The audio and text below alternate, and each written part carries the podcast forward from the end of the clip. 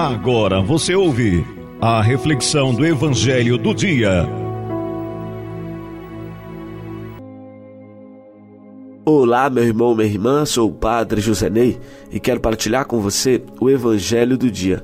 O Evangelho está em Marcos, capítulo 7, versículo do 24 ao 30. Marcos, capítulo 7, versículo do 24 ao 30. No evangelho de hoje, nós vamos perceber a força da insistência na oração.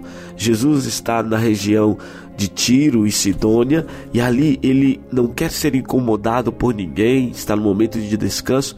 No entanto, uma mulher pagã vai procurar Jesus por ter uma filha incomodada pelos espíritos maus. Jesus diz para ela, por ser pagã, que não fica bem tirar da mesa o seu alimento para dar para os cachorrinhos. Jesus chama essa mulher de cachorrinha. Isso.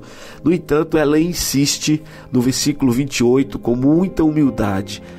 A mulher respondeu: É verdade, Senhor, mas também os cachorrinhos debaixo da mesa comem as migalhas que as crianças deixam cair. E Jesus, então, vendo a fé daquela mulher, a insistência, a humildade e a confiança na ação de Jesus, ele diz para ela que por causa daquilo, a filha dela estava sendo curada naquele momento. A mulher volta para casa e encontra sua filha curada.